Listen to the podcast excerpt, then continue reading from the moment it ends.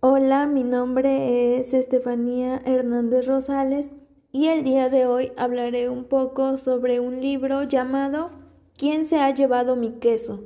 del autor Spencer Johnson.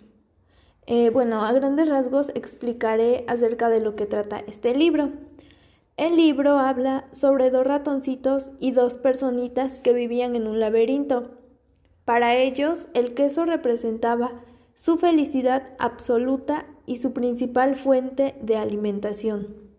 En una parte del laberinto encontraron mucho queso que les dio muchísima felicidad, hasta que un día el queso desapareció.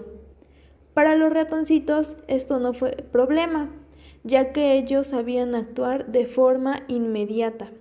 El problema fue para las personitas, ya que ellas no eran capaces de adaptarse a los diferentes cambios que ocurrían en su entorno.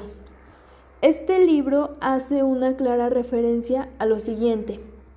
El relato nos enseña que todo cambia y que las fórmulas que sirvieron en su momento pueden quedar obsoletas.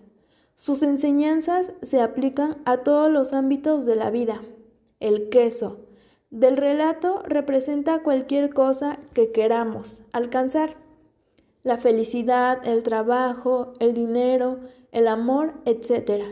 Y el laberinto es el mundo real, con zonas desconocidas y peligrosas, callejones sin salidas y habitaciones llenas de queso.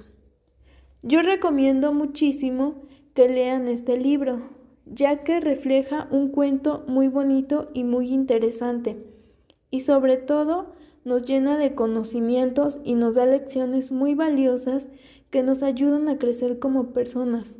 Pero sobre todo, estas lecciones nos ayudan a estar preparados y advertidos ante cualquier cambio que ocurra a nuestro alrededor, para así actuar de inmediato y no solo nos quedemos preguntando quién se ha llevado mi queso.